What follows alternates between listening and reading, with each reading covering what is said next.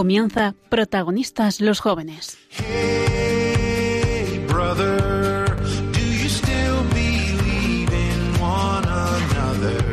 Hoy con cursillos de cristiandad. Hey, sister,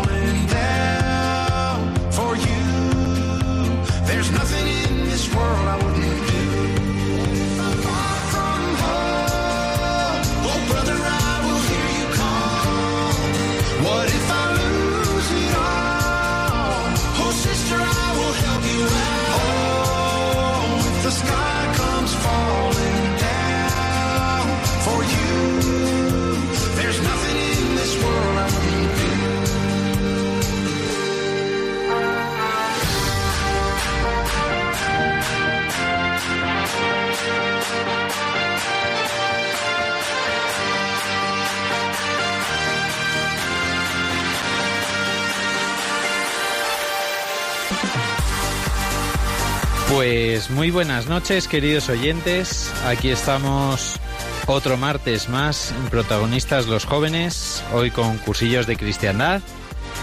Y, y nada, pues os, os invitamos a este programa y damos la bienvenida a nuestros invitados. Hola Lucía, que no eres invitada. No solo no soy invitada, sino que además me quitas el micro. ¿Qué es esto? Muy Es buenas noches a todos. Ya te oigo bastante. Y Paola, ¿qué tal Paola? Hola Nacho, ¿qué tal? Bien. Muy bien, ¿y tú? Bien, aquí andamos. ¿Relajada, tranquila? Bueno, más o menos. Bueno, ¿y de qué vamos a hablar hoy, Lucía? Pues vamos a, a dar la, la llave de oro para poder permanecer en nuestra vida en y estar siempre cerca de Dios, que en realidad la llave, seguramente cuando lo escuchéis ya, ya la habréis escuchado antes y si no veréis que es, que es la, la clave maestra. Luego vamos a comentar también un, un mensaje que acaba de dar el Papa Francisco a los jóvenes, en concreto a los scouts, con, con algunos consejos. Y, y luego pues vamos a descubrir también, eh, Nacho, vamos a descubrir una canción que nos ha roto un poco los esquemas porque viene eh, de la mano de un grupo muy conocidos, eh, no, no son españoles, ¿verdad? Pero cantan en español, Sí, que lo vamos, luego lo contamos también.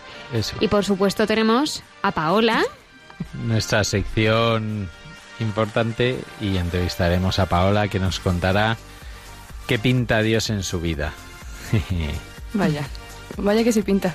Muchas cosas, ¿no? Mm. Pues nada, empezamos.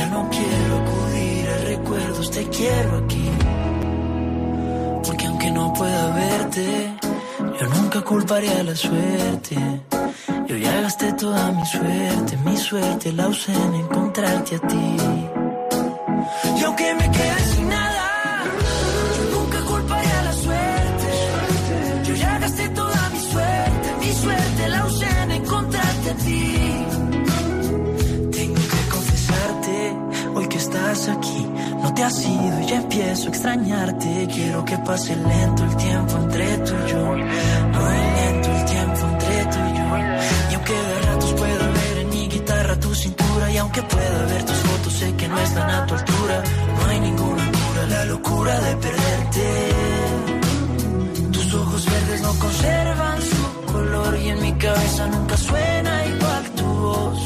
Ya no quiero acudir a recuerdos, te quiero aquí.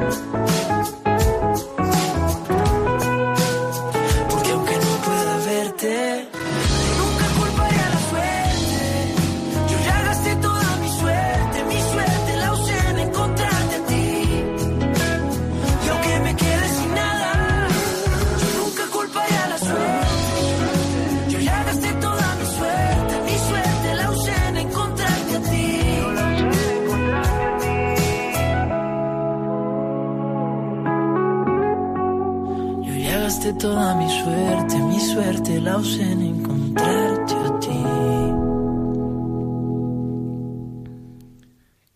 Pues esta era la canción de la que os hablábamos al principio. Eh, bueno, el grupo es Morat y Morat. Morat con M. Y bueno, ¿qué nos cuentas? ¿Por qué te ríes, Paula? Porque No. además los conoces bien, ¿no? Sí, son colombianos. Como De- tú. Claro, de mi tierra. Pues vamos, eh, es una canción que, que la hemos elegido porque pensamos que, que nos acerca un poco a Dios, ¿no? Efectivamente. Justo mm, hace unos días ha salido en un medio de comunicación que algunos de vosotros conoceréis que se llama Cath- Catholic Link y si no trastear un poco por ahí porque tiene, tiene mm, artículos bastante interesantes y reflexiones muy interesantes. Y titulaba Catholic Link Mi suerte, la canción de Morat, que no Morat, que me recuerda que si tengo a Dios no me falta nada. Entonces es verdad que es una canción que habla del amor, habla de los besos, habla de los sentimientos, y, pero realmente tiene como unas claves para, para poder entreleer, eh, leer entre líneas, ¿no? Que es, que es lo que dice, dice, si el tiempo pasa y no te puedo ver, me falta poco para enloquecer. ¿Qué quiere decir esto? Pues que muchas veces eh, nosotros no sentimos a Jesús pron- eh, cerca, ¿no? Parece que se nos ha acercado, se nos ha alejado, perdona. Y, y realmente, pues, no, no necesitamos ver. Pero es verdad que ponemos nuestros, nuestros ojos y nuestros sentidos demasiado a flor de piel, ¿no? Otra de las frases que dices, ya no quiero acudir a recuerdos, te quiero, te quiero aquí. Y esto habla, pues, de, mm, de realmente de, de descubrir, de descubrir, no, no de vivir de, de lo ya vivido, sino de volver a amar en las decisiones del día a día. También dice, porque aunque no pueda verte, yo nunca culparé a la suerte. Es decir, vuelve otra vez a, a decirnos Morat que, que realmente lo tangible no es tan importante, ¿no? Porque aunque yo no pueda verte, no culparé a la suerte. No es importante que yo pueda verte. Eso es. Si, si nosotros ponemos todo nuestro, nuestro modo de comprender y, y la importancia en que, y más últimamente, ¿no? En las pantallas, en, en, en todo aquello que podemos tocar, ver, oler, pues eh, nos estamos perdiendo también muchas cosas. A ver, los sentidos son buenos, ¿no? Dios los puso para algo, también para descubrirles. Pero eh, es verdad que lo esencial es invisible a los ojos.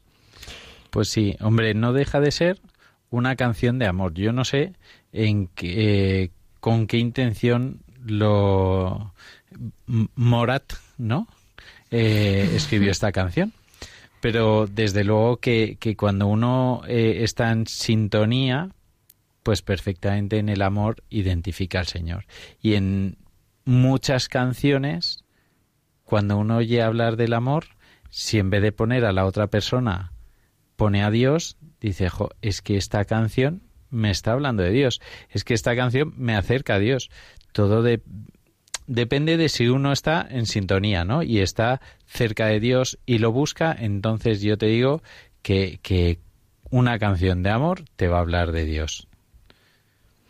Efectivamente. Y hay también una frase que yo creo que es la que más me gusta de, de la canción, que dice, y que además tiene algo que ver con, con Paola, que luego lo dice, yo ya gasté toda mi suerte en encontrarte a ti. Y, y así es. Eh, porque es el, eso es la auténtica felicidad, ¿no? Estábamos comentando antes que qué, dis, qué distinto es creerte feliz y ser feliz, ¿no? Totalmente. La mayor suerte es encontrar a Dios. Tenerlo en la vida, es verdad. Pues sí, tiene, yo creo que muchas de las, lo que decías tú, Nacho, muchas de las canciones que, que hablan sobre relaciones realmente, depende de, de cómo la escuches, eh, pues puedes, puedes entrever al Señor. Y así es como lo ha visto Catholic Link. Así que si queréis eh, descubrir más cosillas, pues hay Catholic, como en inglés, eh, con H intercalada. Así que echarle un vistacillo, porque tiene mm, noticias realmente muy interesantes y, y, y blogs que seguir también que merecen la pena. No tengáis miedo de mirarlo a Él. Mirad al Señor. Vosotros tenéis sed de vida eterna. Este es, amigos míos, el mensaje de vida que el Papa quiere transmitir a los jóvenes. Buscar a Cristo, mirar a Cristo, vivir en Cristo. Este es mi mensaje. Pues este era el mensaje del Papa Juan Pablo II, eh, perdón, del Papa Francisco. No, no, no, no. del estamos, Papa Juan Pablo estamos, II. no, se nos han quemado las neuronas en Madrid. Del todo, del todo. Este era el mensaje del Papa Juan Pablo II y estaba pensando que ahora íbamos a meter eh, el mensaje del Papa a los Scouts. Eh, esta semana ha sido, ¿no? Sí, justo esta semana. Que eran Scouts jóvenes, por lo que nos ha parecido interesante también sacar de, de contexto esa- esas palabras y esos consejos que dio a una barbaridad de jóvenes en Roma esta semana. Así que, si queréis, le escuchamos también a él.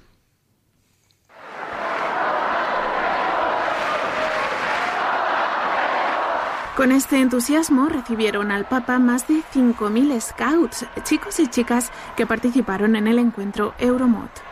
En primer lugar, Francisco les pidió que sean activos y generosos y les explicó cómo hacerlo. Dar significa dejar de sufrir la vida y salir para dar al mundo un poco de bien. Por favor, no dejéis la vida en la mesita de noche. No os conforméis con verla por televisión. No creáis que será la próxima aplicación para descargar la que os va a hacer felices. El Papa insistió en que ninguno de ellos es una fotocopia de otros porque Dios ha creado a cada persona como un ser original. También les invitó a no vivir alienados deseando solo poseer porque ese no es el camino para ser feliz. Porque el último smartphone, el coche más rápido vestir a la última moda, además de que nunca os parecerá suficiente, nunca os darán la alegría de sentiros amados y la alegría de amar. Esta es la verdadera alegría, sentirse amado y amar. El Papa habló a estos jóvenes con un lenguaje actual y cercano. Les pidió que salgan al encuentro de otros, precisamente en la naturaleza, un entorno que conocen muy bien los scouts. La creación es un libro abierto que nos da una enseñanza preciosa. Estamos en el mundo para encontrarnos con otros, para crear comunión. Para que todos estemos conectados. La creación está hecha para conectarnos con Dios y entre nosotros. Es la red social de Antes Dios. de terminar, Francisco les quiso dar también un último mensaje sobre Europa y una misión especial. L'amore También el amor por Europa,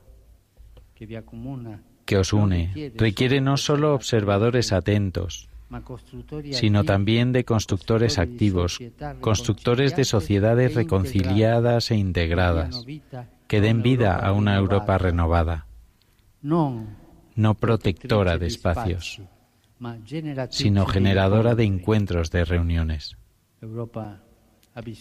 Europa necesita encontrarse. Al concluir, el Papa les saludó durante un largo rato. También, como no, se puso al cuello la tradicional pañoleta distintiva del escautismo.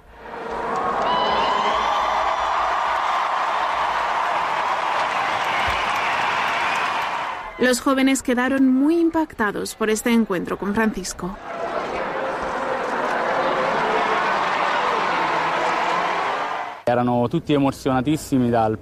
Estaban todos emocionadísimos por poder encontrar al Papa, por escuchar sus palabras. El Papa Francisco es un poco como el jefe scout, es un ejemplo a seguir. ver cómo somos diferentes en alguna cosa, pero todos tenemos la misma experiencia scout y de fe. Y el andar juntos hacia Roma nos une como iglesia también, entonces es una experiencia inolvidable, es eh, muy especial. Estos 5.000 scouts llegaron en peregrinación hasta Roma después de haber hecho distintas etapas en Italia. Proceden de 20 países y su meta fue esta audiencia con Francisco en el Vaticano.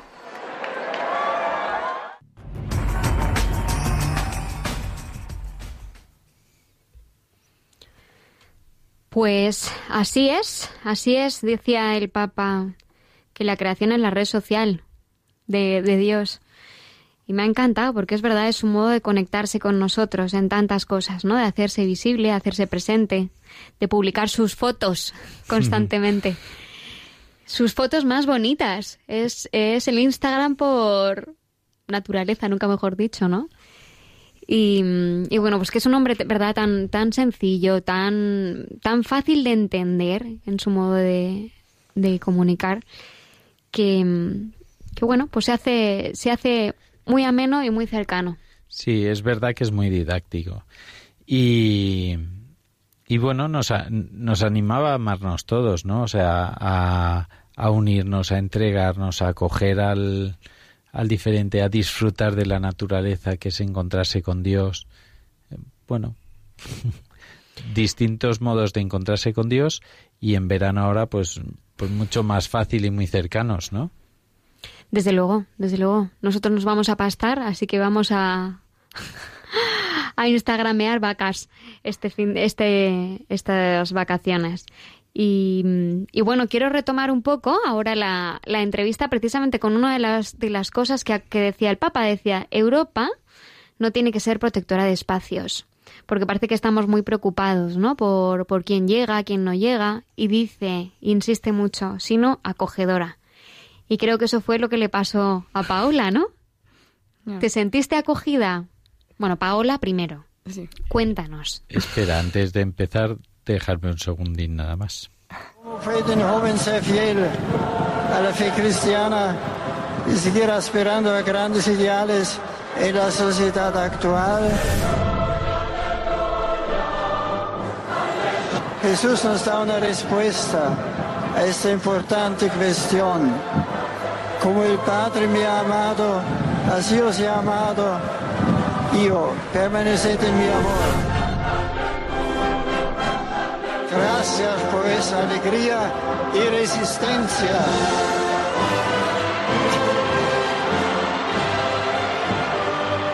Vuestra fuerza, vuestra fuerza es mayor que la lluvia. Nuestro Benedicto, nuestro Benedicto.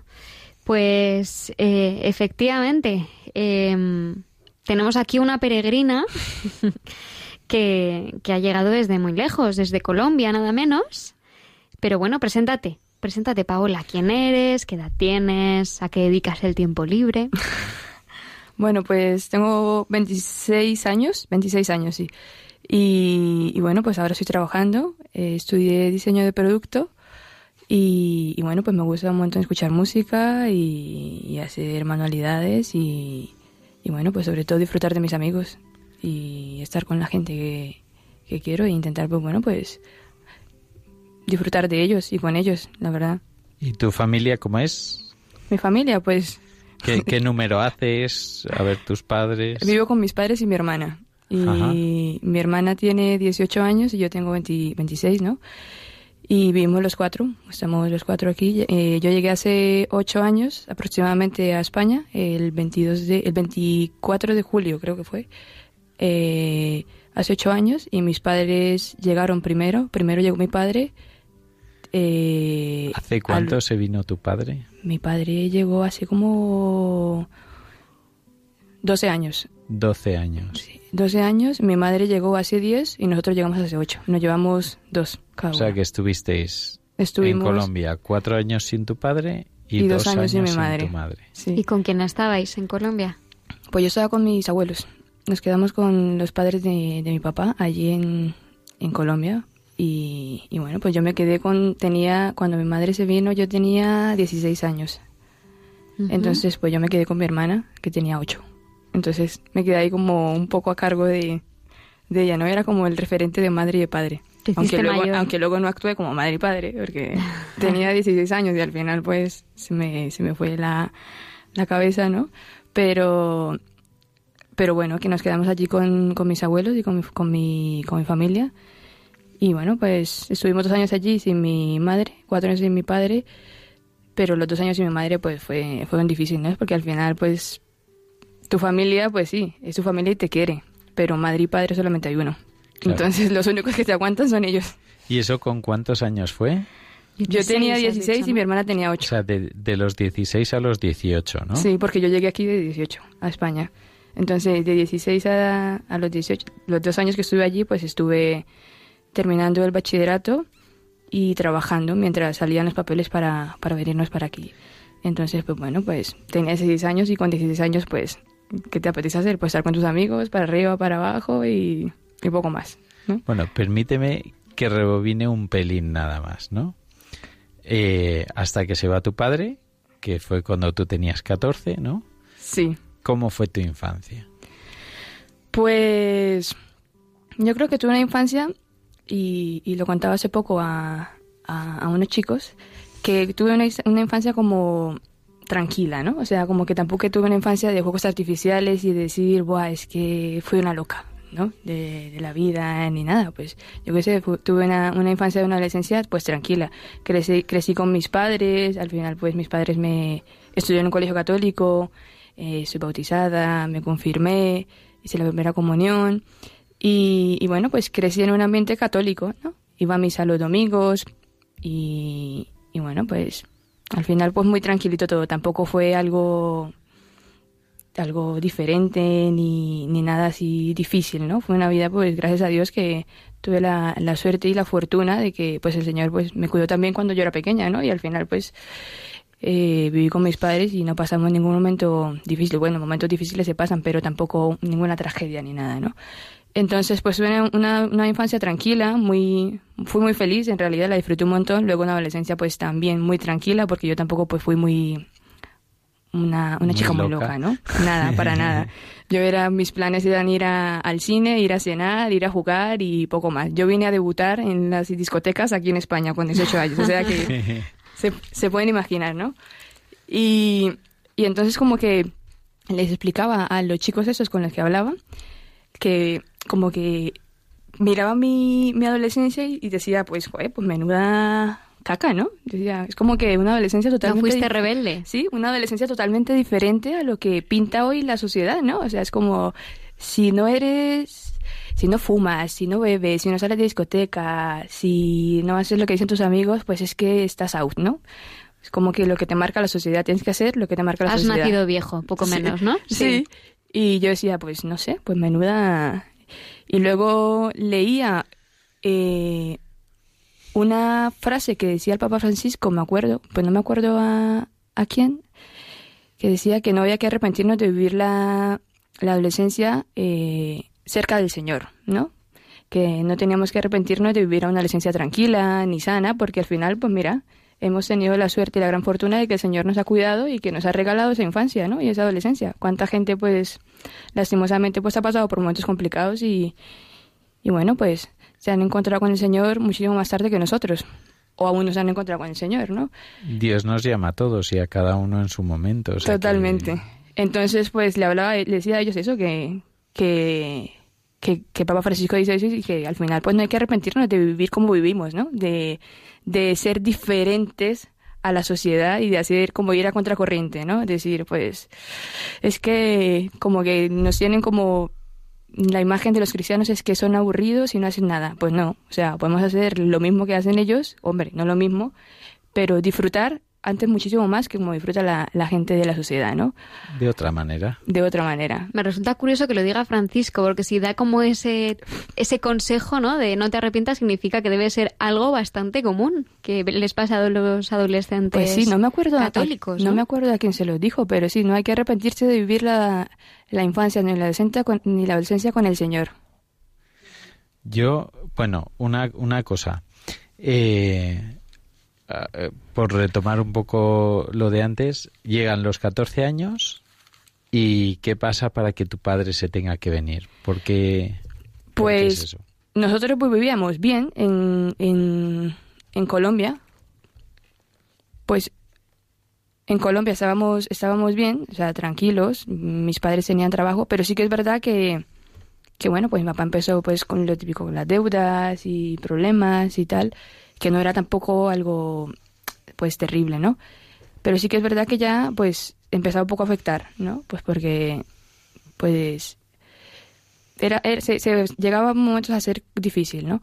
Entonces no teníamos como una calidad de vida tranquila, ¿no? O sea, pues sí, estábamos, teníamos nuestra casa, vivíamos los cuatro juntos, que al final pues se agradece, ¿no? Pero sí que es verdad que había momentos difíciles, ¿no? Entonces pues a mi padre, le, mi prima le planteó el venirse para aquí, ¿no? Y mi padre se vino para aquí porque yo creo que era la mejor decisión, era lo que, lo que tenía que hacer, porque si no, pues no sé cómo hubiesen seguido las cosas allí, a lo mejor hubiesen empeorado o mejorado, no se sabe, ¿no? Pero se vino para aquí y, y bueno, pues para nosotros fue duro, ¿no? Porque imagínate, toda nuestra vida con nuestros padres a nuestro lado, ¿no? Y que un momento a otro, pues mi padre se venga para aquí, ¿no? Y para él más difícil, porque él llegó aquí y estaba solo. Nosotros estábamos allí, pues las tres, ¿no? Mi, mi madre y mi hermana. Pero él estaba aquí solo, ¿no? Y, y fueron, pues, cuatro años, pues, difíciles porque al final no ves a tu padre, ¿no? O sea, lo tenías ahí al lado toda tu, tu infancia y, y de un momento a otro pues ya no lo tienes.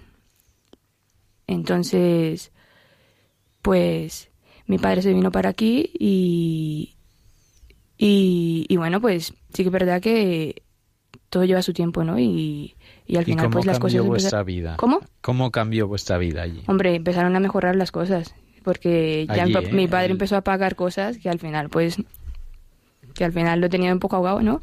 Y... Pero vosotros de eso no os daríais cuenta, ¿no? ¿O sí? O sea, no, decir, yo creo que es- no eran muy conscientes. Yo sí veía que a lo mejor mi pa- porque mi padre tampoco lo pregonaba, no yo decía, "Ah, pues llegaba, no, sino que mi padre, pues al final, pues, ¿qué hacen los padres? Pues siempre intentan dar lo mejor a sus hijos, ¿no? Y que sus Ujú. hijos estén bien. Pues eso era lo que hacían mis padres siempre.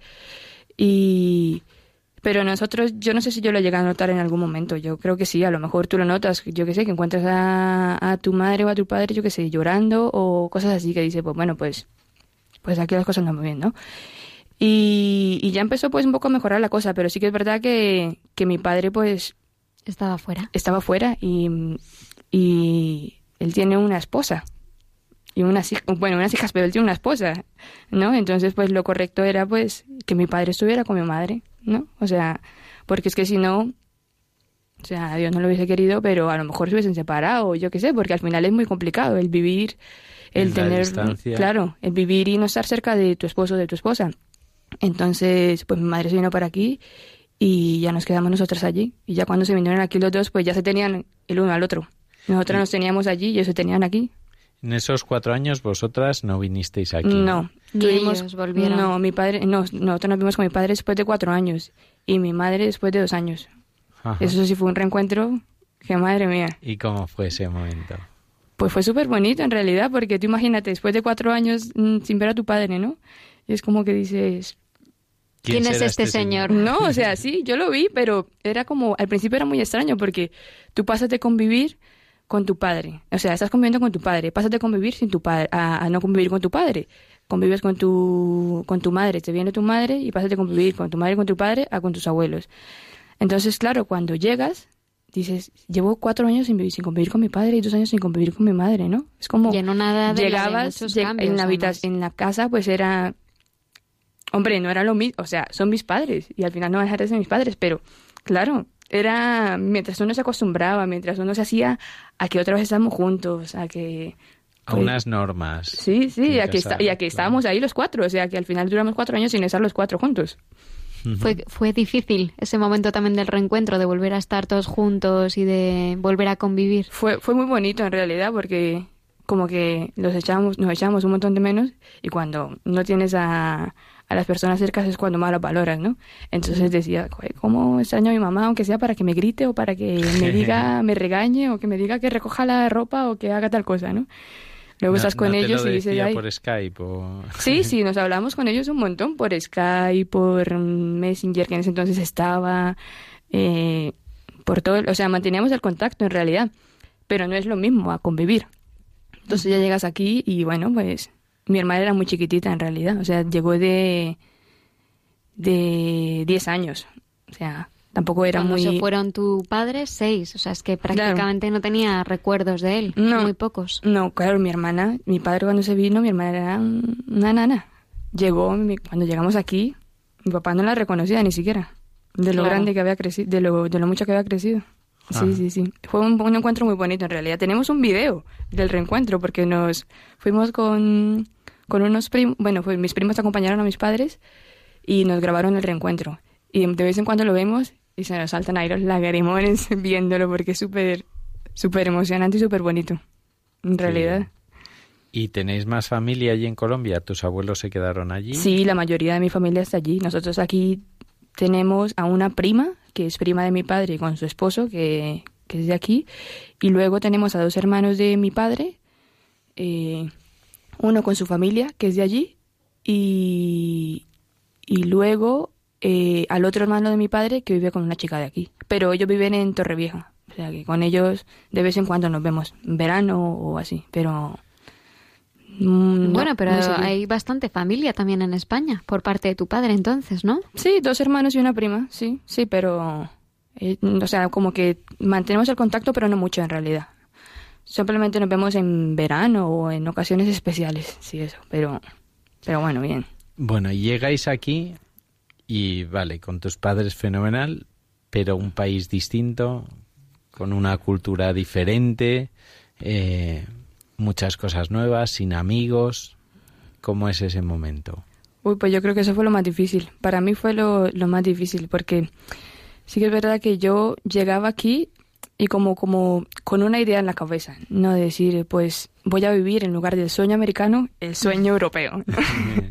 Digo, pues voy a viajar, voy a estar con amigos, voy a conocer un montón de gente, o sea, voy a estar súper bien. Entonces, yo tenía 18 años y claro, yo estaba como muy enganchada a mis amigas allí. Estás con tus amigas para arriba y para abajo, que al cine con tus amigas, que al chino con tus amigas, que yo con tus amigas a todos lados. Entonces, a mí me daba pena el perder eso, no el decir, joder, al final por la distancia, pues va a ser difícil, ¿no? Pero ellas me decían, no, Pau, tranquila, que todo va a seguir igual. Yo, bueno, vamos a ver. Los primeros meses, pues bueno, sí manteníamos la comunicación. Pero es que luego ya al final cada uno tiene su vida. Yo empecé a estudiar. La diferencia horaria, ellas también estaban estudiando. Pues al final la comunicación se hizo muy complicado y, y empecé a perder un poquito el contacto con ellas. Y, y ya Y fue como en ese... contactos aquí. Claro, no, pero ya fue como en ese entonces que dije, uy, Me falta algo. no, soy como, soy como sola. O sea, sí, tengo a mis padres, tengo a mi hermana, pero siempre te hace falta el decir, bueno, quiero salir a tomar algo con X persona. O quiero salir. Además, que yo soy una persona súper tímida y súper vergonzosa. Entonces, a mí me cuesta un montón hacer amigos. Muchísimo. Luego ya entro en confianza y soy inaguantable. Pero el hacer amigos, ¿no? Eh, me cuesta la vida. Entonces, yo no salía porque a mí me daba, no sé, no, salía con mis padres y con mi prima y eso, entonces como que no tenía amigos, ¿no? O sea, no tenía con quién relacionarme y luego tampoco como que soy mucho de contar mis cosas así a lo loco, ¿no? De abrirme en canal y contarle a la gente las cosas, ¿no? Entonces como que me pasaban muchísimas cosas, Te yo las me, o yo me sentía sola o cosas así y mis padres no lo sabían porque pues yo no se les contaba primero pues porque al final ellos habían hecho un esfuerzo inmenso porque nosotros estuviéramos aquí y a mí me daba pena pues al final decirle pues es que estoy súper aburrida o es que no me hallo o es que tal porque si no sería como un palo para ellos decir "Joder, pues menudo esfuerzo para nada entonces claro yo era como no estoy súper bien pero en realidad pues no no estaba bien no y entonces como que empecé a estudiar eh, una formación profesional, porque yo no contaba con que tenía que llegar aquí a hacer la selectividad, ¿no? Claro. Entonces yo llegué aquí en julio y aquí empiezan a estudiar en septiembre, o sea que de julio a septiembre no da tiempo para nada, en realidad, y es verano, o sea que... Entonces hice una formación profesional de diseño y producción editorial. Y estuve dos años ahí, pero fueron dos años que para mí fueron como dos años perdidos, en realidad. Primero porque estudiaba como nunca y suspendía como siempre. O sea, era una frustración horrorosa. Era como que yo creo que en mi vida nunca había estudiado tanto como estudié aquí. Y todo lo suspendía. Al final luego lo aprobaba todo, pero todo lo suspendía, todo. Y luego que estaba en un ambiente pues que al final era gente mayor, ¿no? O sea, yo tenía 18 años y estaba con gente de 30, de 35. Entonces Ya. como que tenían una vida diferente a la mía.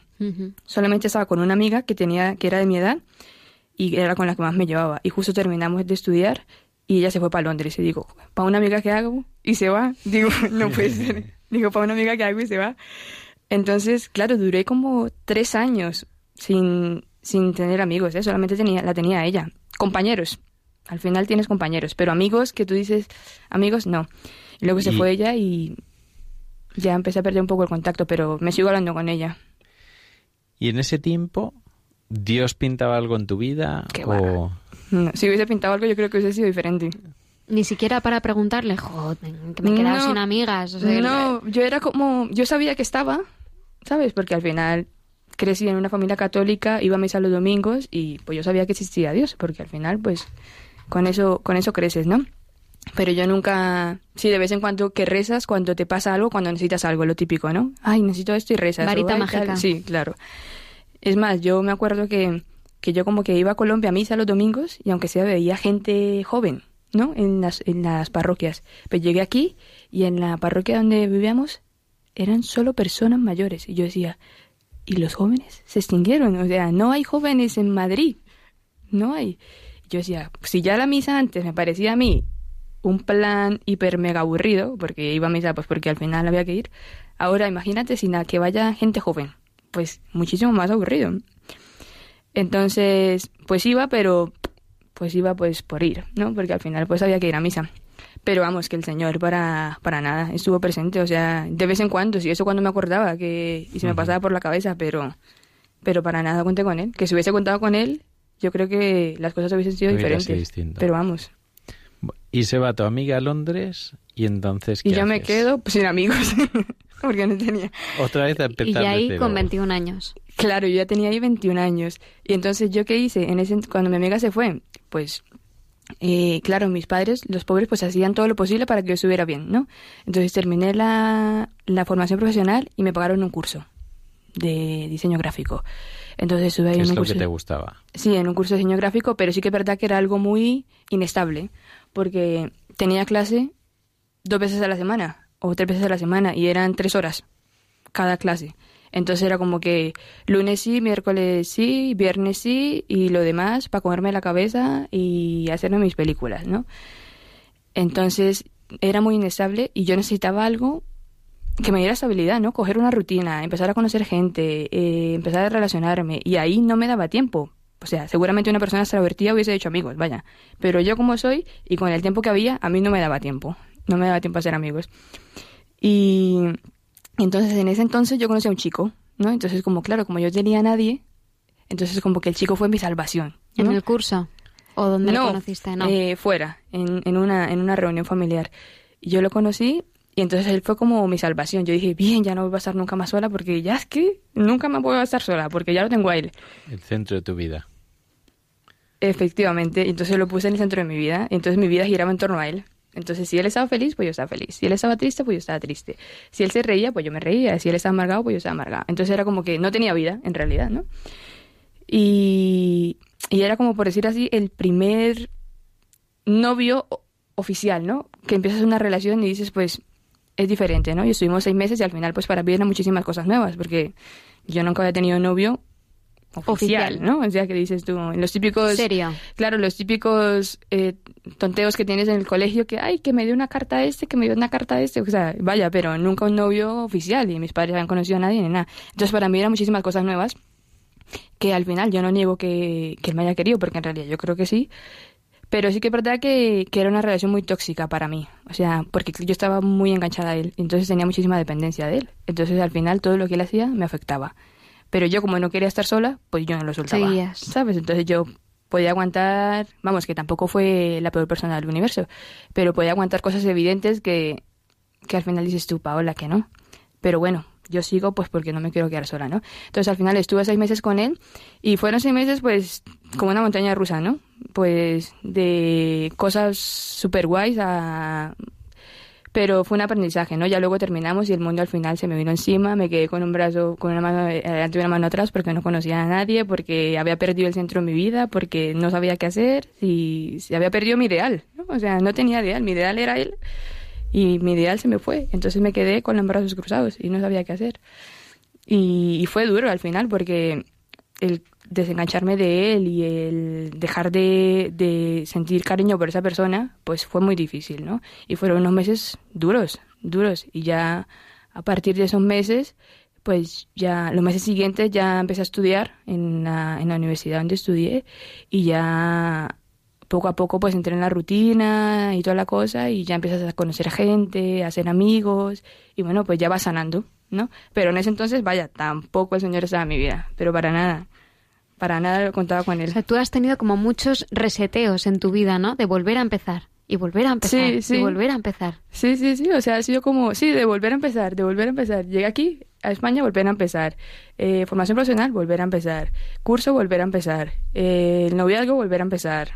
Eh, universidad, volver a empezar. Entonces fue como, era, no, sí, fue, fueron momentos difíciles, fueron momentos duros.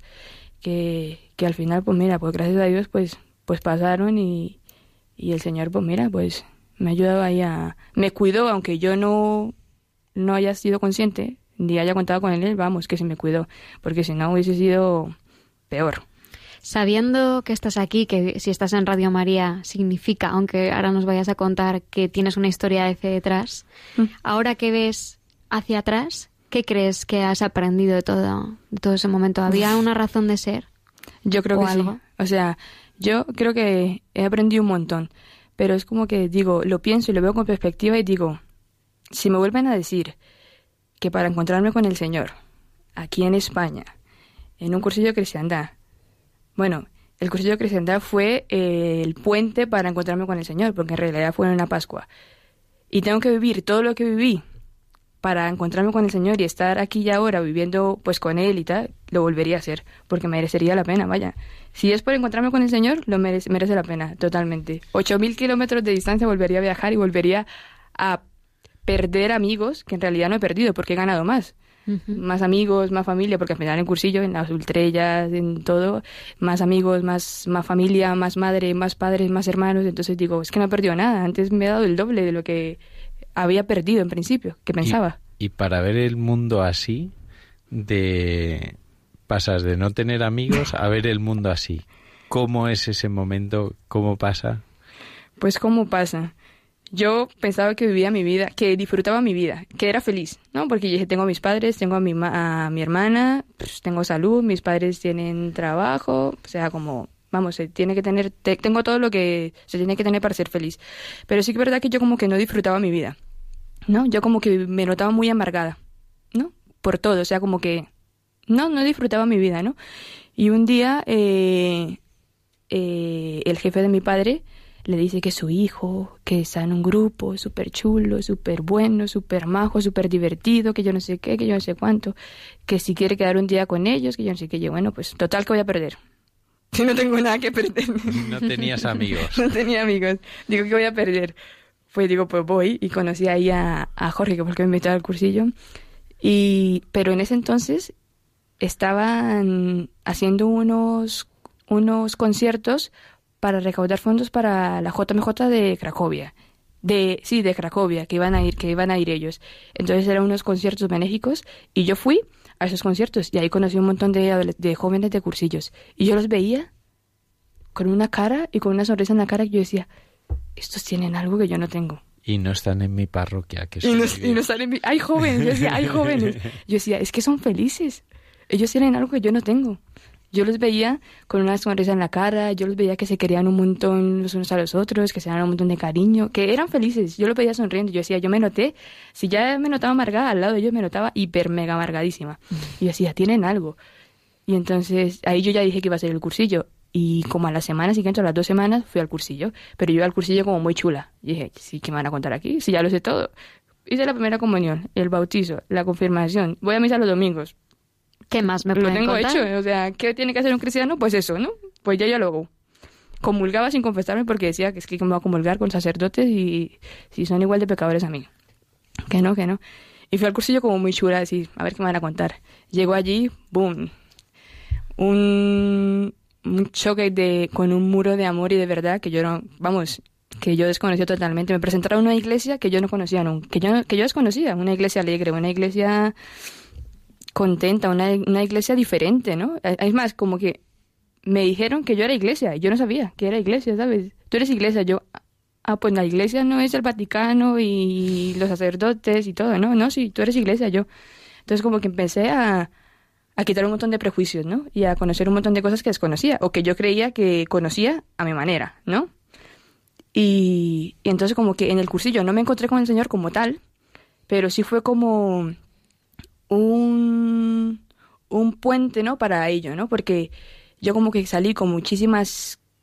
Me quité un montón de me quité un montón de prejuicios, pero salí con muchísimas ganas de conocer más, ¿no? Y decir, yo me creí todo lo que me decían ahí. Yo no, no, no dudé porque yo veía a la gente feliz y además los testimonios al final valen más que te pongan a decir, pues la Biblia es esto y Juan dice esto y Mateo dice esto, ¿no? Al final los testimonios valen más. Y yo los veía ellos felices y yo veía cómo, cómo el Señor había cambiado su vida. Y dije, es que eso tiene que ser real, esto no es magia, esto es real. Entonces yo salí con muchísimas ganas de, de encontrarme con el Señor. Yo decía, es que yo me quiero encontrar con el Señor, yo quiero eso, yo quiero. Entonces empecé a ir a un montón de cosas, de cursillos, convivencias de Pascua, eh, advientos, a las ultrellas, fui al día siguiente del cursillo, a todo, yo iba a todo. Y Yo conocer a más y más Claro, y más gente. A cuanta vez. más cosas vaya, seguramente más rápido me encuentro con el Señor. Y claro, empecé a conocer más gente y tal. A cuanto más cosas vaya, más rápido me encuentro con el Señor. Pero sí que es verdad que yo iba, pero volvía, como si nada. O sea, iba y volvía y seguía igual. Yo decía, no, las cosas no funcionan así. O sea, yo tengo que volver diferente. Yo no puedo seguir viviendo mi vida como, como la vivía antes. O sea, yo tengo que, tengo que, mi vida tiene que ir cambiando poco a poco. No puedo seguir notándome igual. Dos Y- cosas. ¿Hace cuánto hiciste tu cursillo? Hace tres años. Tres años. Y te iba a preguntar eso. ¿En qué había cambiado tu vida de antes a después? Porque tú ya habías terminado en la universidad, ¿sí o no? Sí, sí, ya lo había terminado. Y- No, la universidad. No, la No, universidad no, o la sea, había el, terminado. el grado, quiero decir. El grado lo terminé. No, yo no lo había terminado. Cuando hice el cursillo no había terminado. Lo terminé entonces- el año pasado. ¿En qué cambió tu vida de antes del cursillo a después? Que ya lo estás diciendo, pero... En, tener coherencia y conciencia de pecado. Una barbaridad. Yo creo, y lo cuento con mis amigas y con, con las personas que conozco, y digo, yo creo que el cursillo, no sé qué pasó, no sé qué hizo el Señor, pero me hizo tener muchísima más conciencia de pecado y de las cosas que, que, hago, ¿no? A lo mejor antes hacía cosas y no tenía presentes si esto era bien o si no era, si era mal o no sé. Y ahora es como que digo, joder, que estoy ofendiendo al Señor, ¿no? O sea, que, que, y también muchísima coherencia en lo que creo y en lo que vivo y en cómo hago las cosas, ¿no? Porque yo no puedo decir, pues sí, yo creo en el Señor y el Señor es lo máximo y luego, pues... Seguir tan ¿no? normal. O sea, que al final, hombre, que no soy perfecta y, hombre, na- nadie lo es. Nadie lo somos. Nadie, nadie lo es. Que al final el hombre viejo muchas veces asoma el dedo, Hombre, ¿no? y ahí está, ahí, está ¿no? Pero sí que es verdad que el Señor ha ido cambiando un montón, eh, en un montón de cosas en mí, o sea, muchísimas cosas en mí, y, y yo lo noto, sobre todo en, en disfrutar y en, y en ser Valorar. feliz. Y en, ser, y, en, y en ser feliz. Porque me acuerdo que una amiga me dice un día, Paola, tienes que practicar más la sonrisa. ¿Sabes? Yo digo, es que será por algo.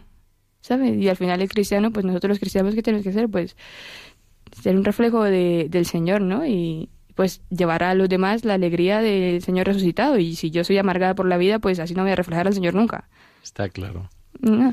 Entonces, eso, en disfrutar más la vida y en disfrutar las cosas que, que hago, ¿no? En no hacerlas por hacerlas, sino disfrutarlas, aunque muchas veces, pues, caigo en, en ello, ¿no? Pero, pero en eso, en disfrutar y en, y en, sí, en valorar más, más lo, lo que tengo. En realidad, me ha cambiado, me ha cambiado la vida, vamos, que yo digo, Paola antes de Cristo y Paola después de Cristo, totalmente. Pero vamos, vamos, así, así, Bueno. totalmente. Y tú haces cursillos, pero en tu familia no. Tu familia iban a misa los domingos y ya estaba. Sí, sí.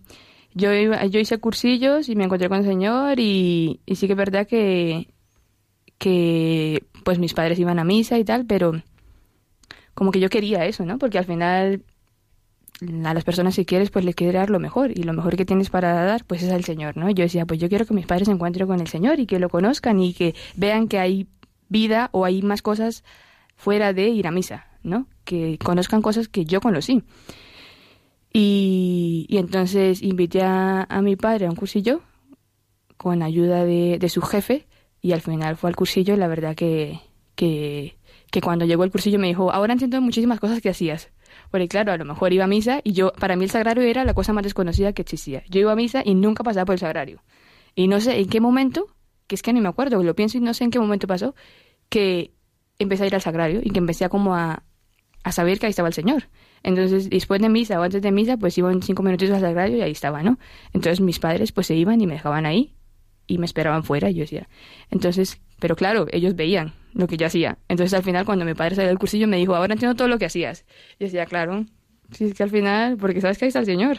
Entonces, pues el cursillo para mi papá pues también le ayudó un montón. O sea, mi papá salió súper emocionado, o sea, le cambió un montón su vida, ¿no? Y, y detrás de, de mi padre vino mi madre, ¿no? Porque al final, pues, empiezas a hablar en casa de, ay, esto de cursillos, y esto que yo no sé qué, y esto. Entonces empieza los otros la curiosidad. ¿Y esto qué es? Entonces al final, pues, la curiosidad mata al gato. Y fue mi mamá al cursillo. Y, y fue un cursillo al que yo fui de, Tú en el equipo y, y fue súper bonito porque como que fue eh, que el Señor me regaló como ver milagros en VIP, ¿sabes? Yo le llamo, es como que el Señor me regaló ver milagros en VIP, porque me permitió ver cómo mi madre se encontraba con Él, porque después de no sé cuántísimo tiempo mi madre comulgó. ¿Sabes? Yo, o sea, yo creo que no tenía, no tengo conciencia de la última vez que mi madre comulgó antes de hacer el cursillo. O sea, que iba- ibais a misa juntos, pero ya no comulgaba. Nadie, ni mi madre ni mi padre. La única que comulgaba era yo, y yo comulgaba sin confesarme, o sea, que te imaginas. Tú imagínate. Y, mi- y el Señor me regaló ver, a mi, ver cómo mi madre lo recibía después de, pues no sé ni cuántos años, en realidad. Y fue súper bonito porque yo decía, "Güey, es que esto merece la pena, porque es que eso es como que dices, es como un milagro VIP, un milagro VIP, ¿sabes? Ahí verlo en primera fila. Y no solamente ese, sino de todas las que estaban allí, que se encontraban con el Señor y el Señor les cambiaba su vida. O sea, Porque el Señor nos invita a sembrar y nos concede a veces el ver los frutos de la siembra y es, Sí, es muy bonito sí. verlo. Y cuando los concede así, que vamos, súper evidentes, es como que dices, joder, qué guay, ¿no? Qué bien. Pues se nos ha acabado el tiempo, Paola. no pasa nada. ¿Qué le dirías a un joven que nos esté oyendo hoy? Pues yo le diría que que merece la pena vivir con el Señor, en realidad. Es como que merece la pena, que, que no hay más verdad que, que tener al Señor en, en la vida. No hay, no hay más verdad fuera de eso. Que te pueden contar mil milongas, que te pueden ofrecer un montón de cosas, que te pueden eh, regalar y pintar una vida eh, maravillosa con un montón de cosas, pero que si al final no tienes al Señor, no vas a disfrutar y, y es que merece la pena. Y o sea, no vas a ser feliz. merece la pena y, y, y da pena, ¿no? Al final, pensar en qué afortunados somos nosotros al final de encontrarnos con el Señor, ya tuvimos la suerte de encontrarnos con el Señor antes que gente que no lo conoce, ¿no? Que está por ahí, pues al final, pues pensando que nadie los quiere y que nadie los cuida, ¿no? Y el Señor está ahí, al final para todos. Entonces es que merece la pena al fin vivir la vida con el Señor. Pues sí. Pues oye, millones de gracias por tu disponibilidad por un martes de agosto a estas horas, después de trabajar, venir a, a dar tu testimonio, a hablar del Señor, de lo que hace en tu vida. Muchas Nada, gracias. encantada.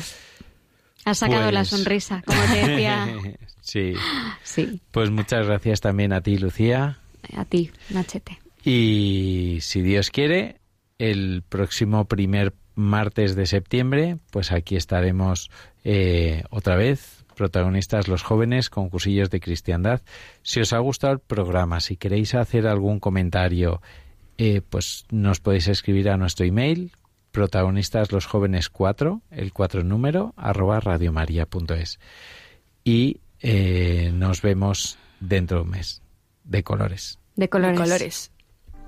Hey, brother,